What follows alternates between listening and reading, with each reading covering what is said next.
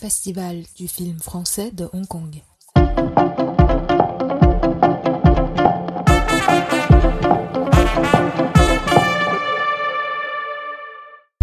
Culture Trip à Hong Kong. Bonjour, on retrouve aujourd'hui l'Alliance française et Jean-Sébastien Attier, son directeur, pour revenir sur ce qui aura lieu du 24 novembre au 14 décembre, le French Film Festival, organisé donc par l'Alliance et qui, cette année, aura lieu en 100% salle. Jean-Sébastien, bonjour. Bonjour Katia. C'est une année exceptionnelle euh, pour le festival et donc année exceptionnelle, programmation exceptionnelle. Tout d'abord, nous fêtons notre 50e édition en fait cette année. Euh, le festival a été créé en 1972, donc 50 ans de cinéma et nous avons voulu proposer bah, une sorte de feu d'artifice euh, cinématographique pendant ces trois semaines. Qu'est-ce que veut dire un feu d'artifice cinématographique? Un feu d'artifice parce qu'il y a plusieurs sources hein, et un jaillissement magnifique. D'abord la sélection des films de l'année, le, French Ciné Panorama avec 22 films en tout, dont les deux films d'ouverture, Eiffel de Martin Bourboulon avec Romain Duris et Emma euh, et Titane, la palme d'or euh, de Cannes de cette année de Julia Ducournau en ouverture, euh, et puis une vingtaine de films autres dans la section sur lesquels nous reviendrons après. Source, c'est la, rétrospective, magnifique, qui couvre le meilleur du cinéma de ces 50 dernières années, avec bien sûr des contraintes liées au, format numérique, il y a des films qui n'existent pas en, digital ou en, en sous-titrage en anglais donc on a dû euh, les écarter. Mais c'est près de 30 films de rétrospective sur ces 50 ans. 50 ans. Quelle rétrospective alors? C'est très varié. C'est vraiment euh, c'est euh, un florilège du cinéma français depuis Donc tout public, tout public va trouver ce qu'il recherche. Absolument. Et enfin un ancrage dans les problématiques contemporaines avec une section Cinéma for the Climate qu'on a reprise de, Cannes, avec quatre documentaires engagés présentés en partenariat avec Greenpeace qui fête aussi ses 50 ans cette année d'ailleurs, mais également le LFI, les programmes universitaires un festival du cinéma ne peut avoir lieu qu'avec des partenaires.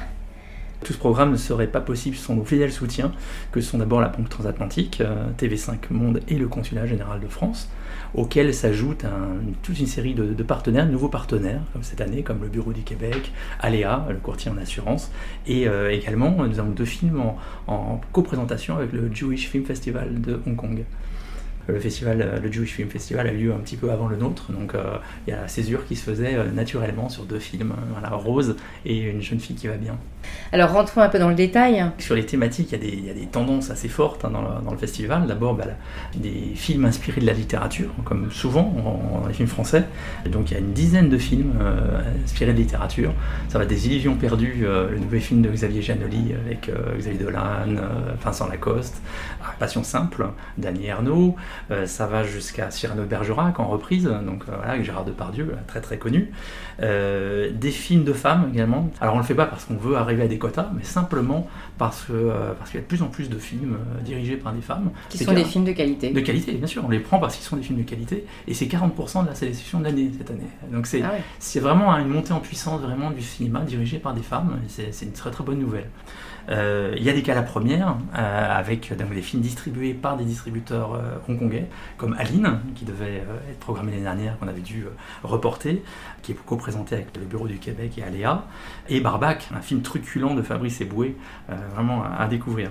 Ensuite, des films comme Camelot, le grand succès de l'été, Délicieux, Haute Couture, De son vivant d'Emmanuel Berco, Rose, Tralala. Alors, c'est des films qui ont gagné des prix dans, dans nombreux festivals internationaux.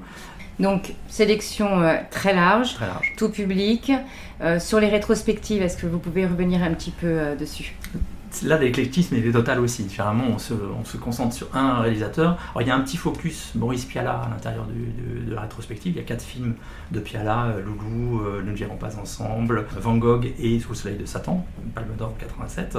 Mais à part ça, c'est vraiment des films un peu le meilleur de ce qu'il y a du cinéma, essai et grand public. Ça va de La Maman et la Putain euh, jamais présenté à Hong Kong en 35 mm euh, à la Cinémathèque, à Intouchable, euh, en passant par les visiteurs, donc pour des grands succès, le dîner de con, la Boom qui est reprise donc en, sur plusieurs séances, la Cité de la peur sur des, séances un peu exceptionnelles, en passant par Ciao Pantin, les valseuses, etc. Donc c'est vraiment, je vous dis, près d'une trentaine de films dans lesquels on va pouvoir piocher et, trouver son bonheur, emmener la famille, découvrir ah oui, là on se, on se, retrouve en gros dans une cinémathèque. Ouais, complètement. complètement. Combien de cinémas participent? Huit cinémas euh, participent. Euh, la Cinémathèque, euh, AK Eleven Muséa, et également euh, AMC, AFC, le salle du LCSD en particulier.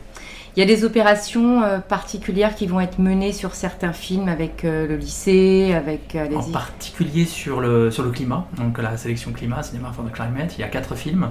Animal de Cyril Dion, qui avait fait Demain, euh, qui sera co-présenté avec euh, Greenpeace. Donc il y aura un panel, des panels et des euh, discussions autour du climat et de ces questions.